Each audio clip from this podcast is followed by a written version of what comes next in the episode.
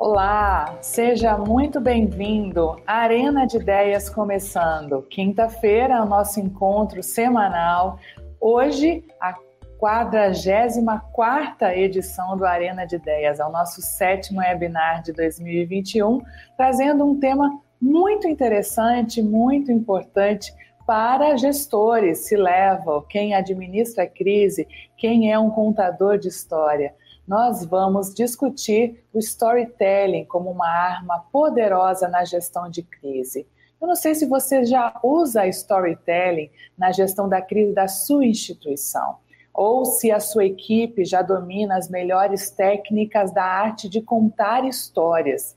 O storytelling é uma ótima estratégia para mostrar narrativas verdadeiras sobre o propósito da sua empresa, da sua instituição e também para construir os simbolismos emocionais que ligam um consumidor, um cidadão a um produto, a uma história ou para interpretar, para entender exatamente uma crise.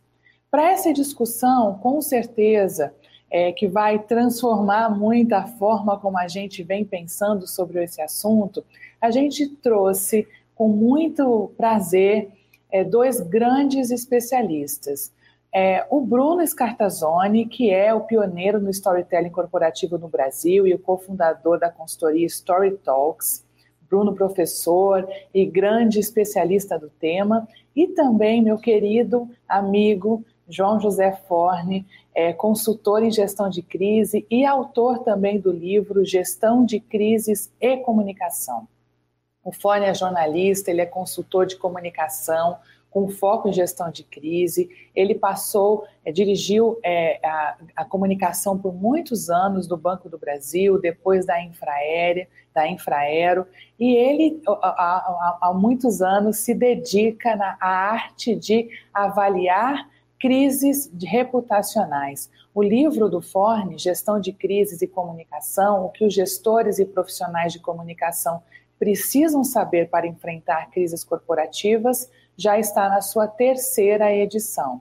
Né? E o Bruno também, é, além de ser o pioneiro no storytelling corporativo no Brasil, ele é, é graduado em administração pública e pós-graduado em administração de empresas é, pela é, escola da FGV em São Paulo e tem mais de 15 anos de experiência em planejamento de comunicação, criação de histórias, atendendo multinacionais, startups, instituições públicas é, em, pelo Brasil afora. Bom, então vocês estão aqui comigo acompanhando pelo YouTube, pelo, pelo Spotify ou pelo LinkedIn, estão vendo que hoje a gente tem uma banca com grandes especialistas para a gente trabalhar sobre esse tema curioso não há crise, não há gestão de crise sem que a gente tenha, de fato, informação transformada em história. Quando a gente fala sobre comunicação, a gente tá, tem que lembrar que comunicar é contar história, não é? E para gerir uma crise, não é a gestão de crise sem, a, sem informação. Não há gestão de crise sem ter o que na área corporativa nós chamamos de mensagem-chave. Então, é sobre isso que nós vamos falar aqui. E eu queria já lembrar você que você pode já mandar a sua pergunta pelo LinkedIn ou pelo é, YouTube e a gente vai aqui fazer a sua pergunta para os nossos convidados. Então vamos começar. Eu queria perguntar a vocês é, sobre quais são os benefícios desse storytelling para contornar uma crise empresarial. Posso começar com você, Bruno? Bom dia, muito bem-vindo aqui no Arena de Ideias. Podemos começar comigo, então. Bom dia a todos que estão nos ouvindo. Boa tarde ou boa noite, caso vocês estejam nos ouvindo no podcast ou no YouTube, mas em outro dia, né? Em outro horário. Patrícia, muito obrigado pelo, pelo convite. É um prazer estar aqui. É um prazer estar junto com o, o João também. Uh, sobre os benefícios do storytelling para uh, a gestão de crise, é, eu acho importante a gente entender que o storytelling né, é uma técnica que vem uh, de um outro mundo. Né? O storytelling é uma técnica que vem lá do mundo do entretenimento. Então, muita gente fala do storytelling como se fosse algo novo, mas na verdade não é. Os escritores, os diretores de cinema, os roteiristas, todo mundo aí da área do entretenimento, de uma maneira ou de outra, já uh, usavam esse tipo de técnica. E por que, que essa técnica é tão poderosa? Né? Porque a gente vive nesse mundo onde ninguém uh, tem tempo para nada, mas ainda assim, quando, quando a gente se encanta por uma série, por exemplo, uh, a gente cria um tempo que não existia. Né? Quem nunca varou uma noite para conseguir uh, terminar uma temporada ou assistir mais um, um episódiozinho ou ler mais um capítulo de um livro. Então, uma das propriedades principais das histórias né, é que elas, uh, é que elas capturam nossa atenção. E num mundo tão poluído de informação que é esse mundo que a gente vive, né, uma boa história, principalmente uma boa história que você precisa contar num momento de crise, né, quando você precisa da atenção de um determinado público ou ou da sociedade, dependendo do tamanho da crise, é, uma boa história pode conseguir, né, tem mais chances de conseguir essa, essa atenção do público. Mas uma boa história também pode engajar o público de um jeito que uma comunicação mais tradicional não consegue. E eu vou, de novo, pegar um exemplo aqui do mundo do cinema. Quantas vezes a gente já não viu filmes, séries, etc., que uh, tinha um personagem principal meio vilanesco, ou anti-herói, enfim, alguém que não tinha lá, né, é, que tinha lá seus problemas. É, e ainda assim, esse personagem é apresentado de uma maneira tão humana, né, tão. Uh, uh, tão humana mesmo, tão, tão emocional pra gente, que a gente até se. A gente até passa a se preocupar com ele, a gente até passa a torcer por ele. Né? Então, se uma boa história consegue fazer com que a gente torça pelo vilão, né? É, é, uma boa história pode fazer com que o público olhe o, o, o lado de alguém que está sofrendo uma crise por um outro lado. Eu não estou falando aqui em defender vilões, tá? Não, não é isso, pessoal. Mas estou falando aqui em defender pontos de vista, né? A vida humana é muito complexa, a vida humana está cheia de, de áreas cinzas, digamos assim muitas vezes as gestão, eh, muitas vezes gestão de crise lida muito com situações desse tipo.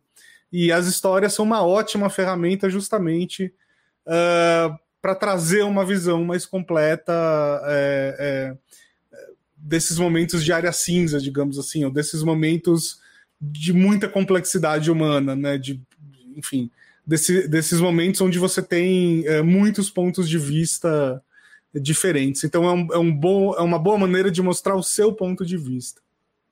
E é muito interessante o que você está falando, Bruno, porque nos conceitos de gestão de crise, nós que temos aprendido o tempo inteiro com o Forne, é, o Forne sempre fala, na crise, a pessoa em primeiro lugar, não é, Forne?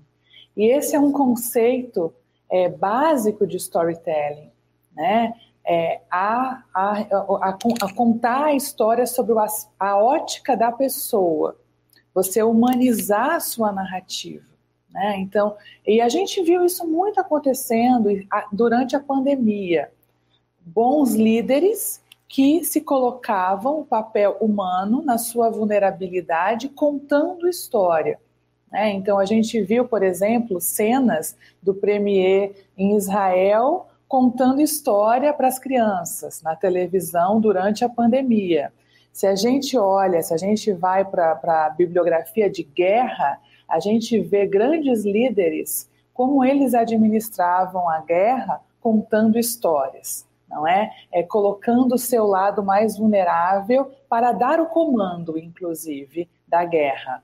É, e, e, o Fone fala para gente na, na na, na gestão da crise, durante as consultorias de crise, que é, em primeiro lugar, as pessoas. A narrativa também da gestão de crise, entendo eu, que tem que estar construída, em primeiro lugar, para as pessoas. Queria te ouvir, Fone, para ver se esse ponto de vista faz sentido para você. Bom, bom dia a todos, né? É uma satisfação estar com a Patrícia e o Bruno aqui.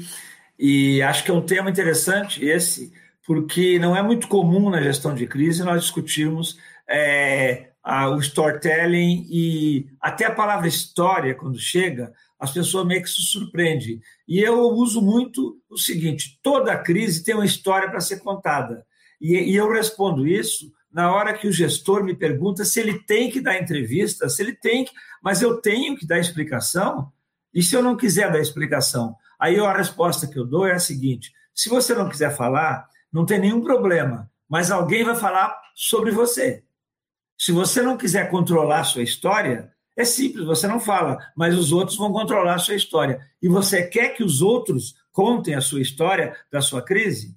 Ou a história da sua crise? E essa é uma pergunta que eu deixo assim no ar para o gestor, porque ele acha que muitas vezes não precisa dar explicação. Ele tem que dar explicação para o empregado, para o acionista, mas ele não precisa, por exemplo, dar entrevista ou dar satisfação. Né? Até porque as empresas acham que a crise é um problema dela. Esse é um grande equívoco. Ainda ontem eu estava lendo alguma coisa para recordar né, e ver até o que, que o Bruno mesmo falava sobre storytelling, e é interessante que a, a, as empresas elas fogem de contar história quando elas não têm uma explicação boa para dar. Porque ela, ela vai ter que criar uma versão. Então, na verdade, é o seguinte: se você tem uma empresa séria que teve um problema, e todas as empresas têm um problema de vez em quando, né? E, é, você vai contar a sua história é, com um parte-pri, um princípio, que é básico na crise, que é a verdade. Quem for para contar uma mentira, ele já está errando já na origem. Então, se ele for e abrir o jogo contar a verdade, as pessoas vão vir ao encontro do que o Bruno tocou agora há pouco na, na introdução, que é você procurar, primeiro, é, que essa versão seja verossímil, né? Porque a pessoa, hoje, com as redes sociais, com a, a, informação que nós temos, não tem como uma empresa contar uma história que se sustente 24 horas. Antigamente ela durava uma semana, duas, para alguém descobrir que aquilo não era verdade. Hoje, a sua mentira não dura 24 horas, né? Eu acho que vocês concordam com isso. Então, toda crise tem uma história para ser contada. E é interessante você introduzir esse tema na arena de ideias, porque é um tema que não é muito discutido o storytelling, porque as pessoas fogem, elas não querem contar a história da crise, porque eu vou dizer uma coisa, a crise é tão chata de falar como a morte na família. Ninguém gosta de falar sobre a morte. Ninguém gosta de falar sobre o risco da pandemia em casa para não dar azar, para não falar nisso, não fala nisso não. Mas a empresa tem sim que abordar esse assunto. Por quê? Porque isso, a crise, como dizem os americanos, existem dois tipos de empresa: a que tem crise e a que vai ter. Não existe empresa que não vai ter crise. Ô, João, é, você usou uma palavra que eu gosto muito, né? Que é verossímil. E acho que isso é, é, é bastante importante entender o conceito de verossímil, de verossimilhança, para a gente entender como é que pode usar o é, storytelling para gestão de crises. E tem um, um, exemplo que eu gosto de dar, que é o seguinte: às vezes a história é real e ainda assim ela é inverossímil. É, um bom exemplo disso, me permitam usar um exemplo de política aqui, mas eu, eu acho que é um bom exemplo, Uh, uns dois anos atrás, a gente teve aquele caso dos hackers que entraram no, no celular do ex-ministro Sérgio Moro, né? Uh, e a, segundo a Polícia Federal, os, esses hackers eram uma gangue que ficava em Araraquara, né? Se eu não me engano, era uma cidade do interior de São Paulo. Uh, e tinha um cara lá que era motorista de Uber, tinha um outro que era DJ, enfim, eram pessoas relativamente normais. Uh, e no imaginário popular, o que, que, é um hacker? Né? É um cara antissocial num quarto escuro com um milhão de monitores numa cidade grande. Quando a Polícia Federal trouxe essa informação à tona, muita gente não acreditou, porque ela soa inverossímil. Né? Então, eu, eu sempre brinco que se eu fosse o delegado da Polícia Federal, como é que eu teria anunciado isso para a imprensa? Né? Eu teria falado assim: olha, existe né, todo um imaginário popular do que é o hacker né? O cinema pintou o hacker dessa maneira. Mas eu vou contar para vocês outros dois casos ao redor do mundo, é, sei lá, onde serviços de inteligência encontraram hackers com perfis completamente diferentes desse do cinema. Ah, estão vendo esses casos? Legal. Agora eu vou mostrar é, a gangue que a gente encontrou aqui que invadiu o celular do ministro e tal. Porque aí você amacia a informação, né? Você, você deixa a sua informação mais verossímil, independentemente de ela ter sido real ou não. É, e a verossimilhança, ela se dá quando você aproxima a sua história, a sua narrativa, a sua mensagem-chave, com, é, queiram conceituar como quiserem, mas no fundo a gente está falando de história, né? Quanto mais próximo você colocar a sua história da, do conceito, da, do conhecimento do seu público, mais você vai gerar conexão.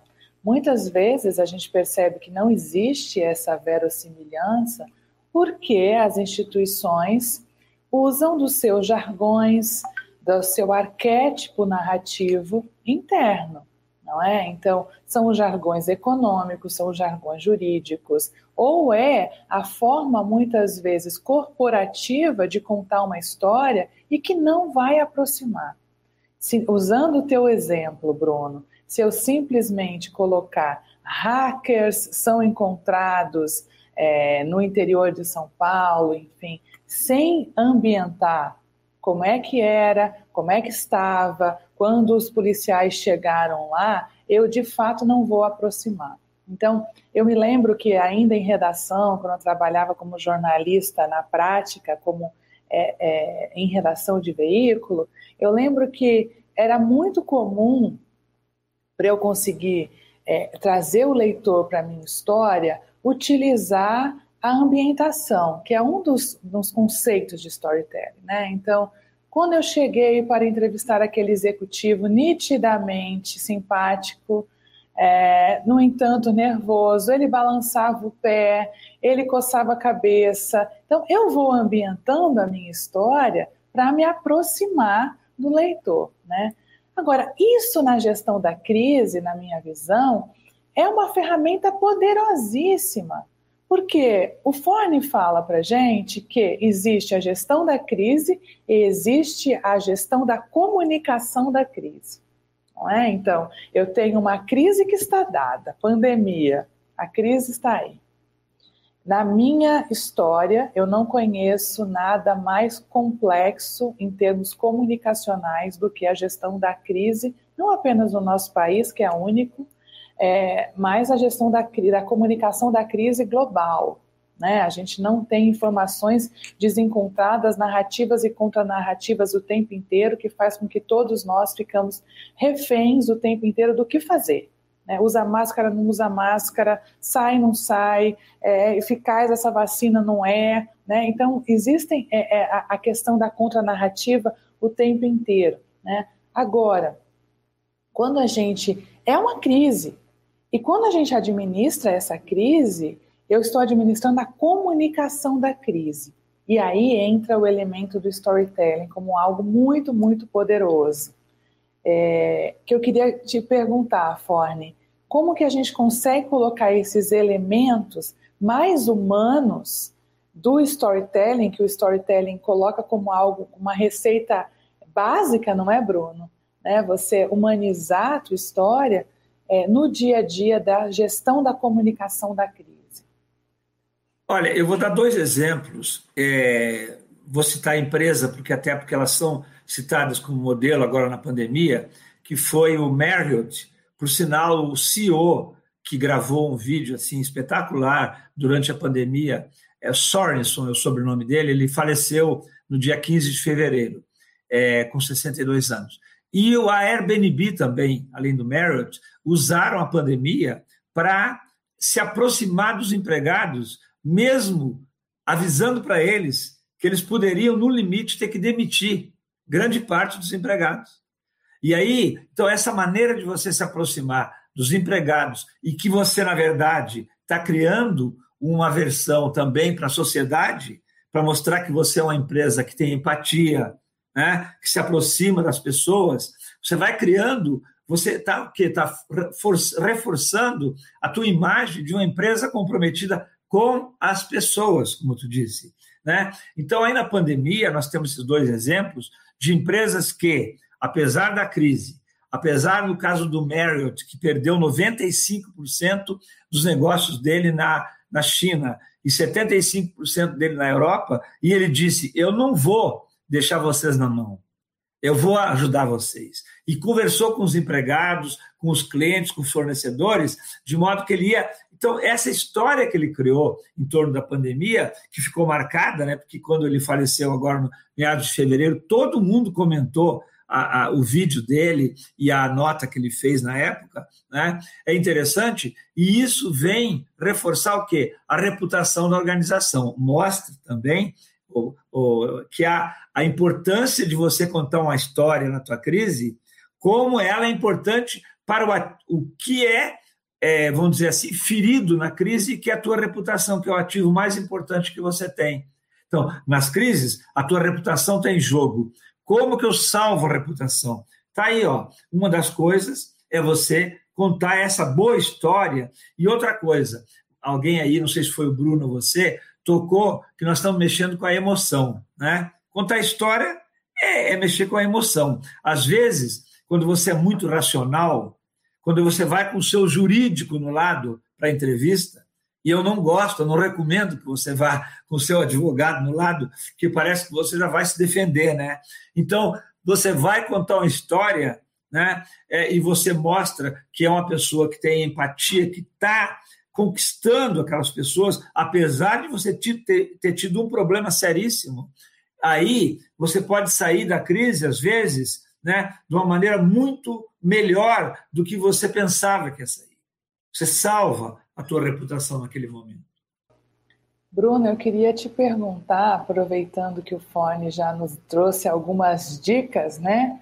É, quais são os elementos fundamentais, né, para quem ainda conhece pouco de storytelling?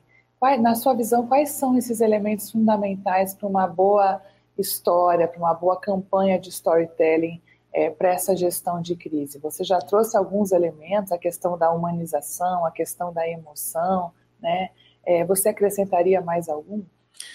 Olha, é, toda história é feita de pelo menos cinco elementos, né? Então toda história tem, em primeiro lugar, um personagem, né?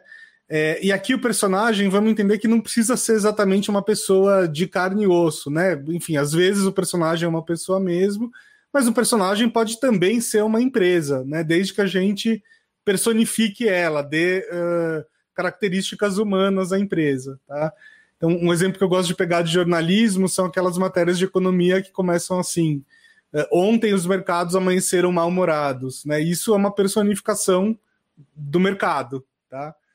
Então, em primeiro lugar, você precisa de um personagem. Em segundo lugar, você precisa de uma quebra de rotina.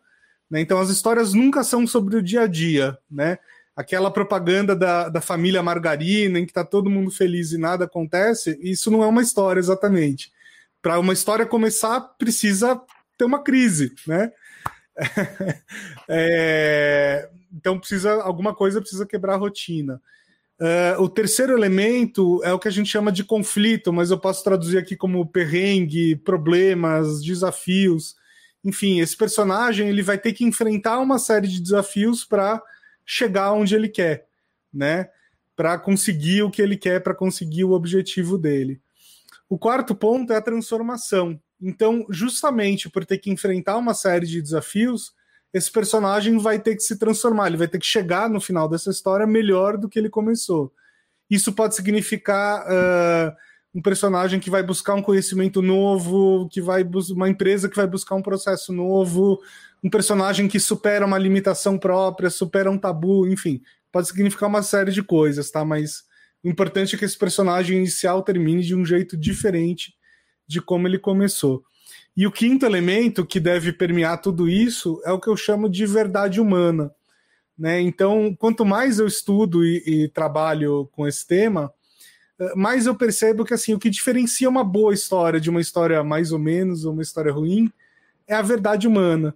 Então, uma boa história, ela tem que ter, é, ela tem que, no mínimo, tangenciar aquelas coisas que são realmente importantes uh, na vida. Né? O que, que, é realmente importante na vida? É, é, é, tipo quando você vai encontrar um amigo seu no bar. Quando você vai encontrar um amigo seu no bar, você não vai para falar do dia a dia da sua vida, né? Você vai para falar de alguém que morreu ou alguém que nasceu, de algo que você conquistou ou de algo que você perdeu, né?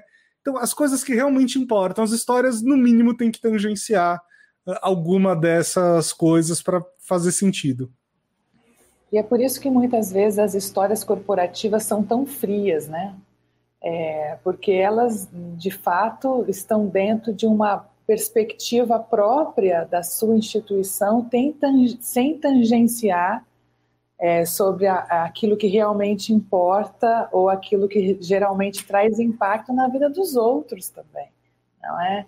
é tem até uma pergunta que eu queria é, fazer agora que veio que que tá é, veio da Diana Oliveira e ela ela pergunta assim na experiência prática de vocês as pessoas que buscam gerenciamento de crise, elas querem acertar mais nas próximas decisões ou elas querem apenas parecer melhores aos olhos do público? Vou deixar para você, Fone, essa. essa. Essa resposta não é difícil, não. A maioria das empresas que se envolvem em crises graves, ela quer salvar a imagem dela e, e que quando eu falo imagem aqui para quem é da área sabe o que eu estou falando porque a imagem ela é, é efêmera né? É só para salvar naquele momento. E a reputação é algo perene que você vai construindo ao longo do tempo né? Inclusive já que o Bruno falou em filme né? Só para a gente entender direitinho quem não é da área a imagem seriam os takes do filme né? E a reputação eu diria que é o filme. Então para você salvar isso na hora da crise, né? É, as empresas querem parecer é, que melhores aos olhos do público na hora. Ela não está preocupada ainda. Eu acho que a maioria das empresas vai pensar nisso depois, o que é um erro, né? Mas elas estão tentando no momento criar uma versão ou criar uma história, já que nós estamos falando de história, para aquele momento. E esse é um problema sério, porque muitas vezes a história ela tem uma vulnerabilidade ela tem um furo, né? como acontece a todo momento, porque a própria mídia, e às vezes não é a mídia, às vezes é o empregado que sabe a história completa e ele vai e conta para alguém. Diz, não, mas a história não é essa. Eles contaram uma versão lá na imprensa que eu vi, né? e, e eu sei que não é bem isso. Então a história não dura 24 horas, como eu falei no início. Eu acho a resposta para a Diana elas querem parecer melhores naquele momento, porque ela está com um problema sério para resolver ali, naquele momento. Não sei o que, que o Bruno acha e você. É, não, eu, eu concordo, concordo plenamente. Queria aproveitar para mandar um beijo para Diana, que é uma grande amiga. Faz tempo que a gente não se vê pessoalmente, né? Porque não pode, mas um abraço virtual para você, Diana. É, pessoal, é, a gente tem aqui é, muita coisa, várias perguntas chegando para vocês. Acho que esse tema é, empolgou, né? É curioso a gente é, perceber que, na, ao, no fundo, é, para a gente gerenciar a crise, a gente precisa ter um bom storytelling, né? É, e, e é, óbvio que esse storytelling tem que ter o que o Bruno chamou de o ápice da, do roteiro do filme, a verdade humana, né? mas ele tem que ser carregado do começo ao fim de verdade. Eu não acredito em gestão de crise sem verdade. Eu não acredito em gestão de crise sem coerência, né? Porque senão você não vai estabelecer autenticidade com o seu público, não é?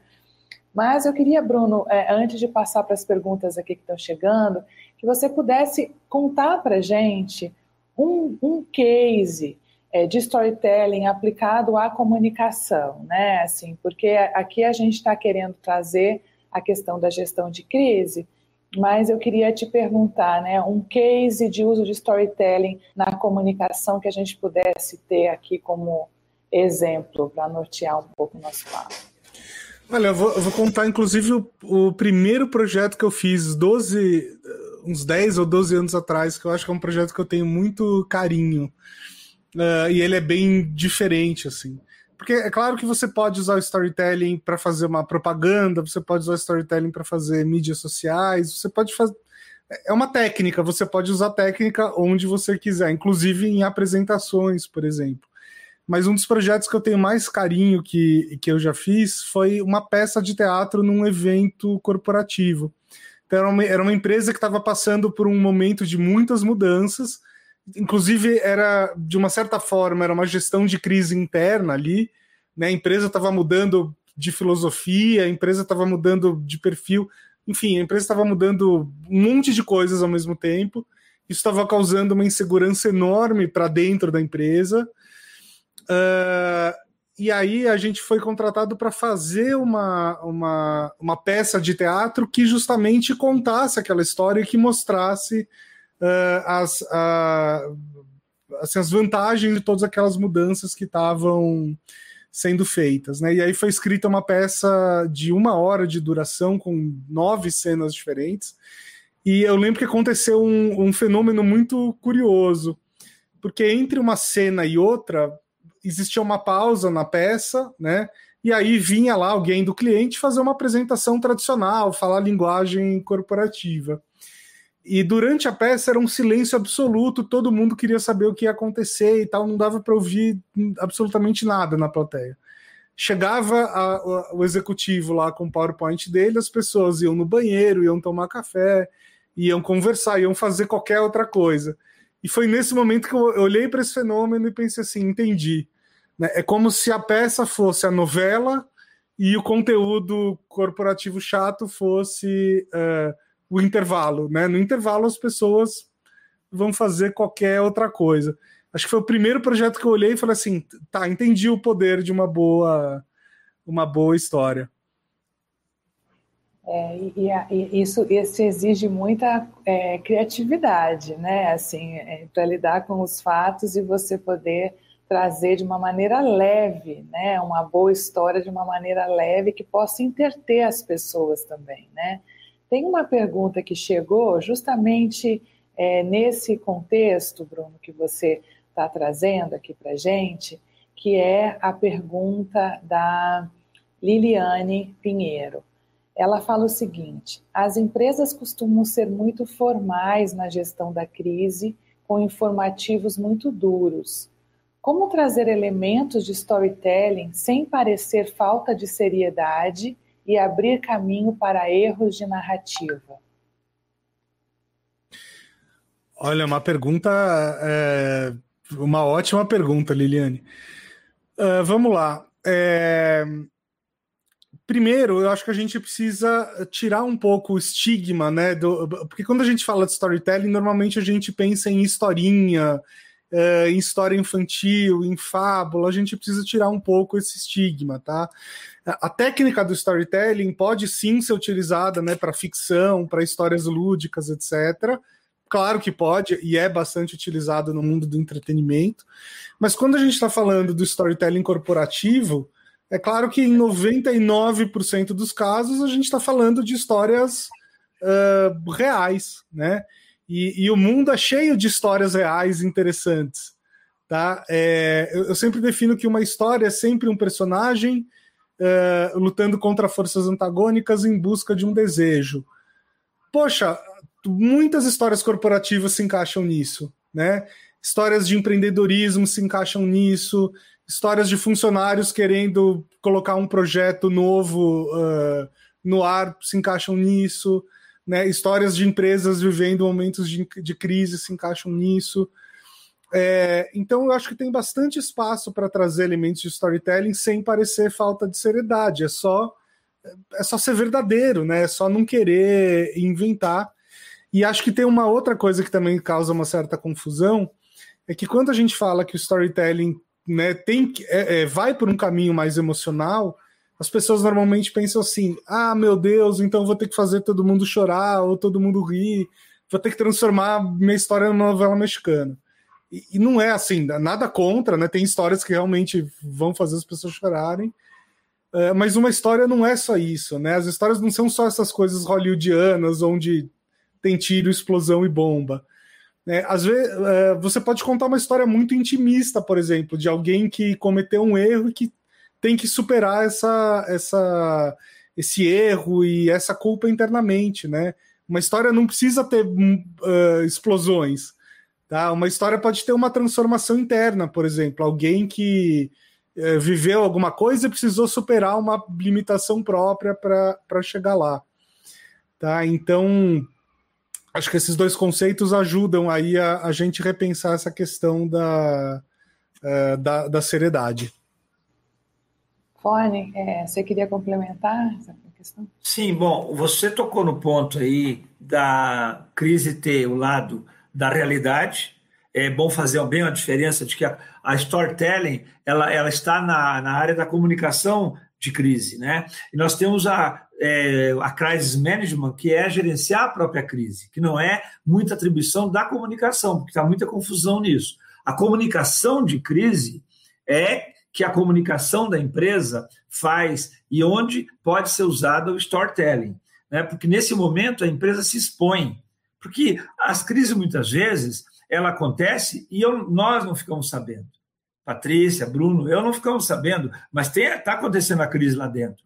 Né? E aí a pergunta é: eu tenho que ir para a mídia explicar o que está acontecendo, mas até agora ninguém publicou nada. E eu sempre digo o seguinte: ninguém publicou nada até agora, mas vai publicar. Alguém vai descobrir que teve uma crise grave aqui dentro, seja a morte do empregado, um acidente, seja um problema com o executivo e tal.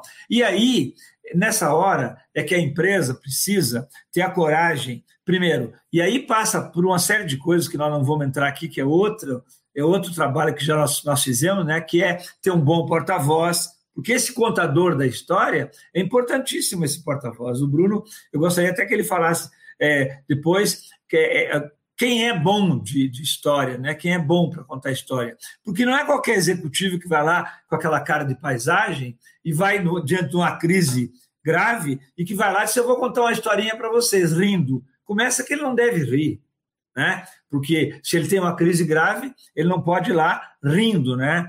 Como, como às vezes a, o executivo faz é, numa hora imprópria. Então, eu acho o seguinte: é, a comunicação ela tem que ter um pouco de emoção também na hora.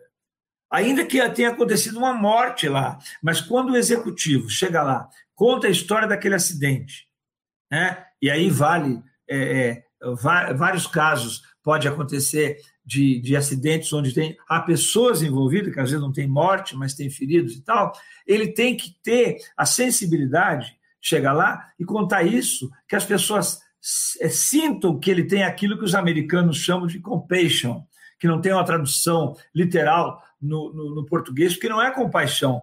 Compaixão é aquilo que a gente chama de peninha, né? Ah, eu estou com peninha de você. O, o, o, stakeholder não quer pena, não, de você. Ele quer que você tenha compassion, que é o seguinte, que o budismo diz, você tem que ter um sentimento tão forte que você está sentindo a dor que eu estou sentindo pela minha perda. Né? E o executivo tem que passar isso. Talvez seja isso que o, o executivo da Marriott e do Airbnb passaram naquele momento, que foi tão elogiado né, quando eles tiveram que demitir empregados no momento triste da empresa na pandemia. Entendeu? Eu acho que é por aí. É, eu, eu acho que você tocou num ponto muito interessante aqui, João. É, que inclusive é um, é um princípio básico de comunicação, de qualquer tipo de comunicação, né? É, a comunicação tem muito mais a ver com o que o outro entende do que com a mensagem que você quer passar. Eu, eu podia estar tá fazendo a melhor live do mundo aqui, mas se eu estivesse falando grego, provavelmente nenhum dos nossos espectadores ia entender, né? É, então eu acho que eu acho que uma característica de um bom porta-voz ou de um bom contador de histórias num momento de crise é justamente entender o que, que o outro está sentindo. Né? Porque essa pessoa não, não precisa falar, é, ela não pode falar só o que a empresa quer, ela precisa falar o que vai fazer sentido é, para o público, ela precisa mudar a percepção do público, não é isso? É isso aí, viu? Pode, pode continuar, Patrícia, é por aí mesmo. É, e, e quando você pergunta, né, Fone, sobre o, o, a escolha do bom porta-voz, ela é fundamental. O, o storyteller, né, o, o cara que tem de fato o poder de ser um bom contador de história, o poder de inspirar os outros, de usar bons argumentos, né, de ter é, a compaixão, a empatia, eu acho que assim, a compassion a gente pode, o mais similar é essa empatia genuína, né? É, ele é um cara que tem, inclusive, o poder de gerar uma transformação, né? por meio de, da, da sua, do seu poder de fala, de ser um bom storyteller, ele tem o poder de transformar aquela realidade e de educar também. Né? Esse é um dos conceitos de um bom storyteller. Inclusive, me lembro, me é, esse webinar aqui me lembrou de um dos livros que eu amei e que depois eu soube que o Bruno, eu tenho só a versão em inglês dele, que é esse, é, de Storyteller Secret, e depois eu soube que você, Bruno, traduziu para o português, não foi esse livro? É, e, e, é um baita livro, né, do Carmen é, é, Galo, que traz histórias, é, conta a história de bons storytellers, né? Então é, é, é super indico é, esse livro, é super legal. E, e ao folhear ontem para me preparar para esse webinar, é, eu, eu, me lembrava assim que um dos elementos desses bons storytellers, que é o que é o porta-voz da crise, tem que ser o porta-voz da crise, é esse poder da empatia genuína, né, de você se colocar no lugar do outro, de você ter o olhar humano e de você também ter uma comunicação transformacional.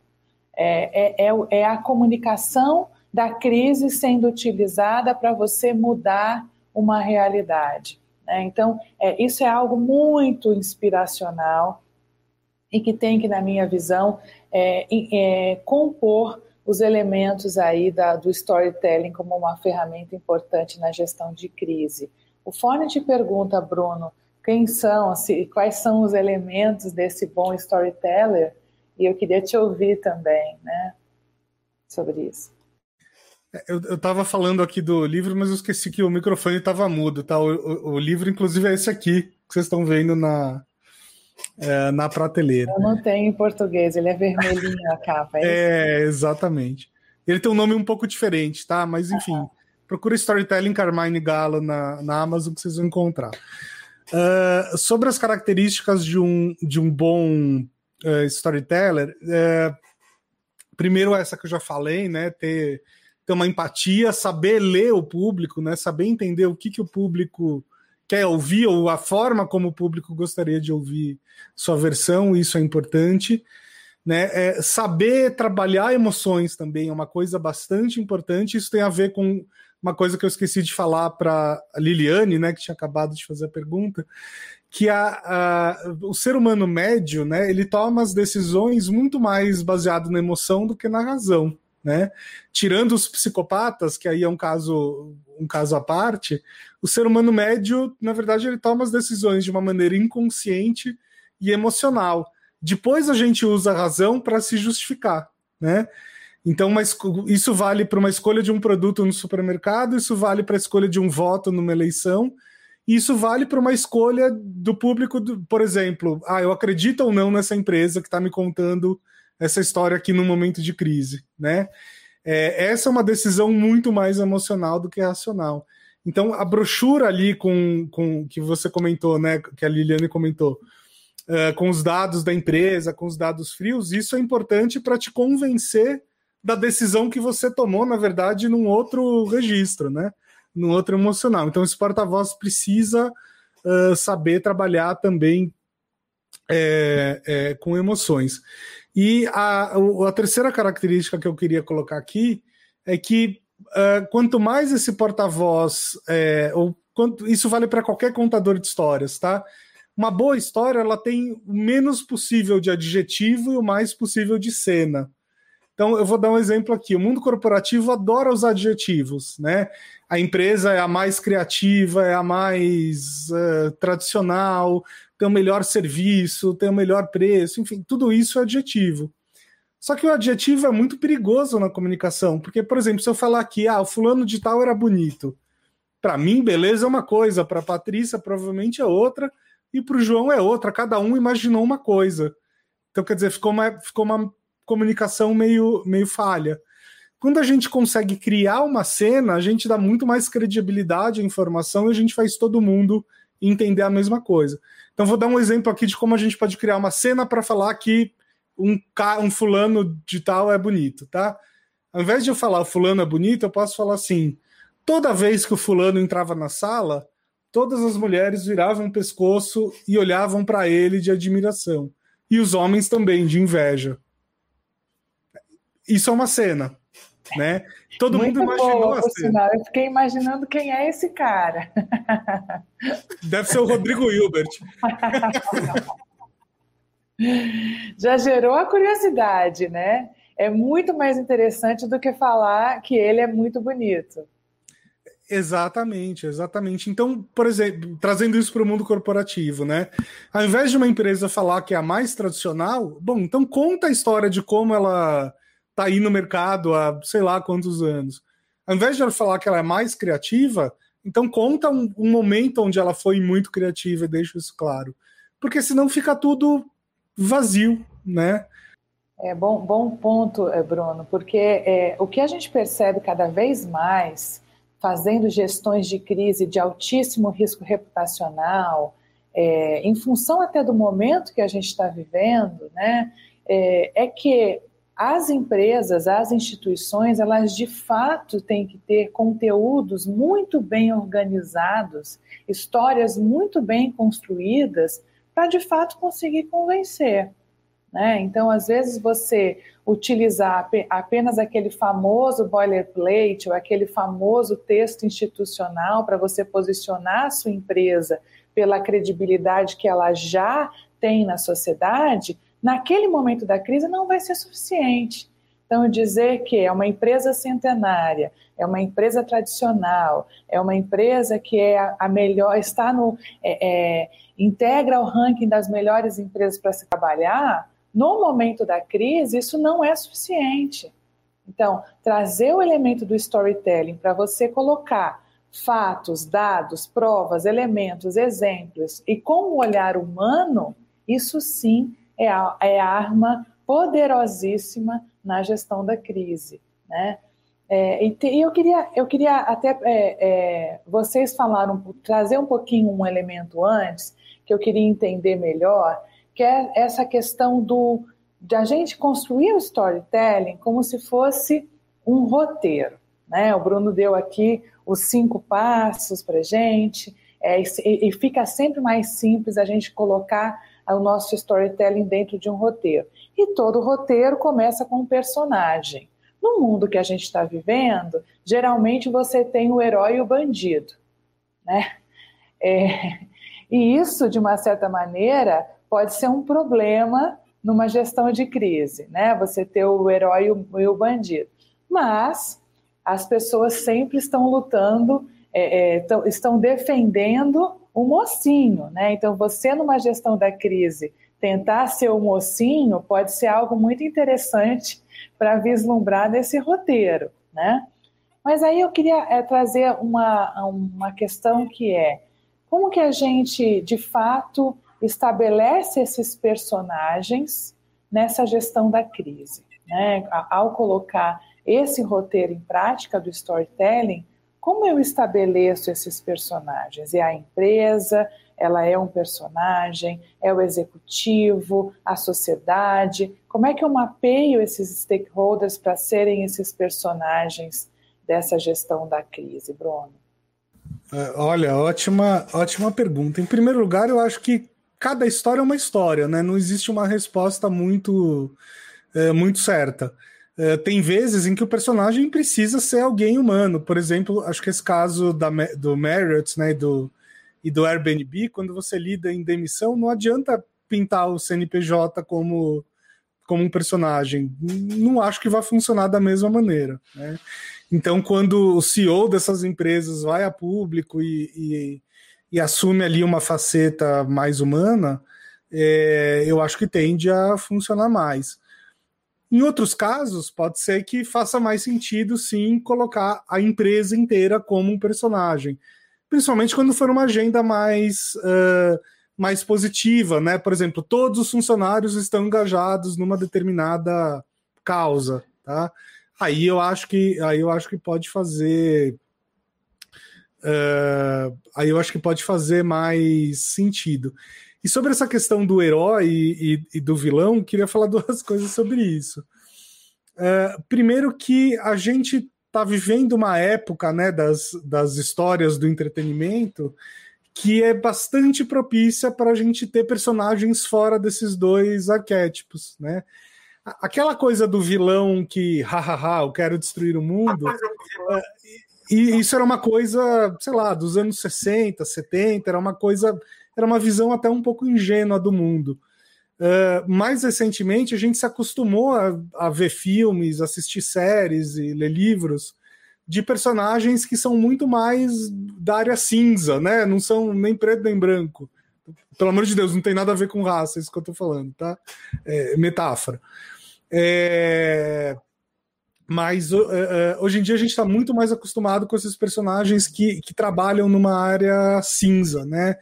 Que eu acho que isso é muito interessante para o mundo corporativo, porque o, o, mundo real é cinza, né? Não, vamos falar a verdade, com, com, tirando os psicopatas, né? De novo, não tem muito essa história de, de herói vilão. A gente que trabalha com comunicação, a gente sabe, né? Às vezes erros absurdos são cometidos, mas de uma forma honesta, né? enfim acontece, o mundo é, o mundo é, é, é, complexo. Me permitam citar um outro exemplo de, de política aqui, mas recente, e até do Big Brother, mas recentemente a gente viu vários casos de pessoas que são vilanizadas pela mídia, né? Uh, e conseguem e conseguem uh, reverter em parte a imagem sendo um vilão uh, simpático, né? A Carol Conká tá, acho que um pouco nessa, nessa linha agora. Um, um ex-presidente da Câmara, que eu não preciso citar o nome, também ganhou o apelido de meu malvado favorito, uma época, né? É, então a gente está numa época bastante interessante para trabalhar esses personagens que não são exatamente nem, uh, nem heróis nem vilões. Eu queria trazer aqui até para passar para o fone, né, é um, tema que faz parte aí do que você está falando, Bruno, que é, é, lembrar, né? Assim, a gente teve lá em, em 1970, né, um, uma das grandes justificativas para o sucesso do Star Wars foi ser é, exatamente o fato do filme surgir no período da Guerra do Vietnã. Né? As pessoas tinham a necessidade de reviver mitos, lendas, heróis que tinham por missão, é isso que você mesmo falou, vencer o mal, triunfar, enfim. Hoje o filme ainda faz muito esse, é, sucesso, né? A gente tem legiões de fãs, é, embora, é, to, embora, é, pois embora os problemas eles, de, eles são de outras ameaças. A gente está vivendo outras ameaças como momento de incerteza, de falta de esperança, de crises econômicas, sanitárias, ansiedade, todos os problemas psicossomáticos, enfim. Ou seja, em tempos de crise, as pessoas precisam de histórias, de mensagens, de contos que recordem que o bem pode prevalecer sobre o mal. Né? Inclusive, há várias futuristas que estão falando que é, a questão das good vibes, boas mensagens, o mundo precisa de boas mensagens e esse é o momento da gente estar tá trabalhando boas mensagens. E aí eu pergunto para o Forne, como é que a gente faz isso? Isso é um elemento de gestão de crise, esse storytelling que o Bruno está colocando e que a gente já viu em vários momentos da nossa história, como eu citei aqui a, a história da guerra do Vietnã, é, é um elemento de crise você trazer a questão do aspecto positivo no storytelling? Patrícia, eu estava me lembrando aqui é, de alguma crise que você tivesse usado, transformado uma crise grave num evento que acabou sendo midiático, o exemplo que eu vou citar.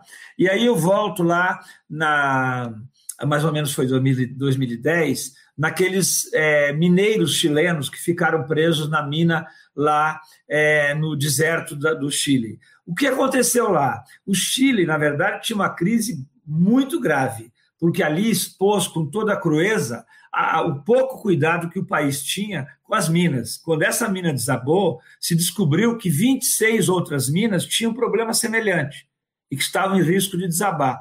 O que, que o Chile fez? Ele transformou aquele acontecimento negativo, tremendamente negativo para ele, num grande evento de mídia, mas onde passa. Eu ontem à noite estava me lembrando qual que eu que eu, que eu, que eu me lembraria né, para trazer aqui, e eu lembro das histórias incríveis. Ele foi buscar a história da família do mineiro, trouxe as famílias, colocou uma, um acampamento lá para que elas acompanhassem real time, a mídia toda transmitindo o que eles estavam fazendo, sem que o Chile soubesse como ia acabar aquela história.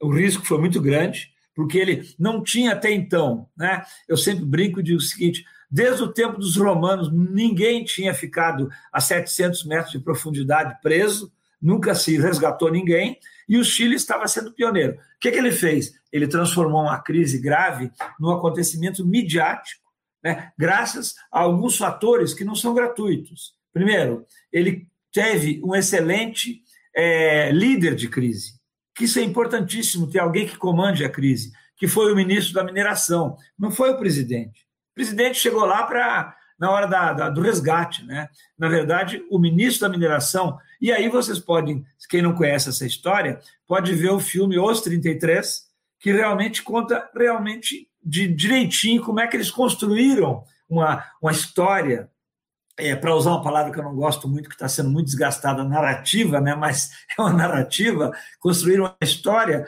que teve a maior audiência à meia-noite no, no, dia do resgate, é, só, só perdeu para a Copa do Mundo. Mais de um bilhão de pessoas assistiram ao vivo o resgate dos mineiros chilenos. Então você vê que é possível que você, às vezes, num fato negativo, você, sabendo construir e tendo um bom gestor, um bom contador de histórias, é, que o Bruno já deu as dicas aí de como se constrói esse bom contador, né? Quem é esse porta-voz é fundamental. Você pode transformar, fazer né, uma limonada desse amargo limão. Eu acho que é por aí. Não, eu lembro muito, acompanhei muito. Esse é um case que a gente usa muito, né, como uma boa gestão de crise feita é, e o ponto da esperança, né, Fone? Eles se agarraram muito na, no storytelling da esperança, né, da esperança e, e, e dessa resolutividade por meio da esperança, que é um elemento muito importante. Essa questão da notícia, é a gente transformar uma gestão de comunicação de crise num ponto de esperança. Você traz uma solução, você aponta para uma solução, né? Bom, pessoal, assim, a gente está chegando no finalzinho do nosso Arena de Ideias, passou muito rápido. É, acho que a gente tem muito ainda a aprender sobre storytelling como uma ferramenta de gestão de crise. Então, eu queria. Tem várias perguntas que chegaram para a gente, eu vou passar para vocês depois, para que vocês possam responder. É, e eu queria deixar aqui aberto agora ao Bruno e ao Forne as suas considerações finais aí no fechamento do nosso Arena de Ideias. Bruno, com você. Bom, em primeiro lugar, realmente foi uma conversa que passou muito rápida, né? Eu, é, assim, queria ficar falando mais duas horas aqui com vocês, está delicioso esse, esse papo. E é uma conversa que eu estou aprendendo bastante também, né? Eu, é, só para contar uma história de, de bastidor, um pouquinho antes o, o João falou assim: não, porque é, vamos deixar o Bruno falar mais e tal, né? Porque, enfim, ele que entende de storytelling. Eu falei assim: não, mas você que entende de gestão de crise, né? Eu também não, não sou um especialista nisso. Então, eu, eu, espero que vocês tenham aprendido mais sobre storytelling. Eu aprendi bastante sobre, sobre gestão de crise. Acho que foi um. Boas conversas são assim, né? Todo mundo aprende alguma coisa nova. Quero agradecer a, o, o, papo aqui e quem tiver interesse em ver meus cursos, ver as coisas que eu falo por aí, uh, é só me procurar nas redes sociais. Eu estou em praticamente todas, Bruno Scartozoni ou arroba Bruno Scarto. Até a metade do meu sobrenome, que já é complicado o suficiente, né? Não precisa ter a outra metade. Obrigada, Bruno. Valeu, prazer, viu? Aprendi muito com você também hoje aqui. Forne, você agora. Bom, eu acho sim, foi muito interessante, né? Realmente é uma área que não é explorada, mas de repente, quando a gente começa a fazer uma reflexão sobre algumas crises, você vê como há, existem né, já casos em que se aproveitou esse fato de que haviam histórias, havia histórias por trás do, do fato, que você. É, eu me lembrei também daquele resgate do avião lá no Rio Hudson, né? resgate não da queda, né? E resgate das pessoas que também dá uma boa história, acaba, acaba dando filme, né? Porque o Bruno vai explicar melhor essa passagem aí. O fato acaba, ele é tão bom que acaba virando filme, né? Como foi o caso do, do, do avião que caiu, que pousou lá no Rio Hudson, né? É, e deu um filme lá com o Tom Hanks, espetacular, por sinal, o filme, né? Então, eu acho assim, foi um momento muito legal. Acho que é um tema que pode ser explorado bastante as pessoas procurarem ver como que a empresa pode usar isso, né? tendo cuidado de não criar narrativas inverossímeis, já que o Bruno lembrou a palavra importante. É, às vezes a empresa pega uns depoimentos que vai, e vai para a publicidade, leva para a televisão, leva para a mídia, que não são verossímeis, né? no momento grave de uma crise. Tem que ter muito cuidado também com isso. Eu gostei muito de participar e acho que a gente aprendeu. Eu aprendi muito também de um tema que eu não domino, não conheço quase nada, né? É, mas é muito legal, muito interessante. Muito obrigado a vocês. Bom, tem que ter bis então, hein, gente? Vamos combinar um repeteco aqui aprofundado sobre esse tema que, na prática, a gente já vive, a gente só não tinha ligado as duas, os dois conceitos, não é? Mas muito obrigado, Bruno, muito obrigado, Fone, obrigada a você que esteve conosco pelo LinkedIn, pelo YouTube, você que está também no Spotify. E quinta-feira que vem a gente volta no Meios da Mulher, trazendo um tema super interessante. A gente vai discutir o conceito de ageful ou ageless para as mulheres, né? Esse conceito da maturidade da mulher e também o preconceito que existe hoje nesse tema. Então eu conto com você quinta-feira que vem às nove e meia. Você que está conosco pelo Spotify, muito obrigado pela sua audiência. Valeu, pessoal. Obrigada. Até quinta-feira.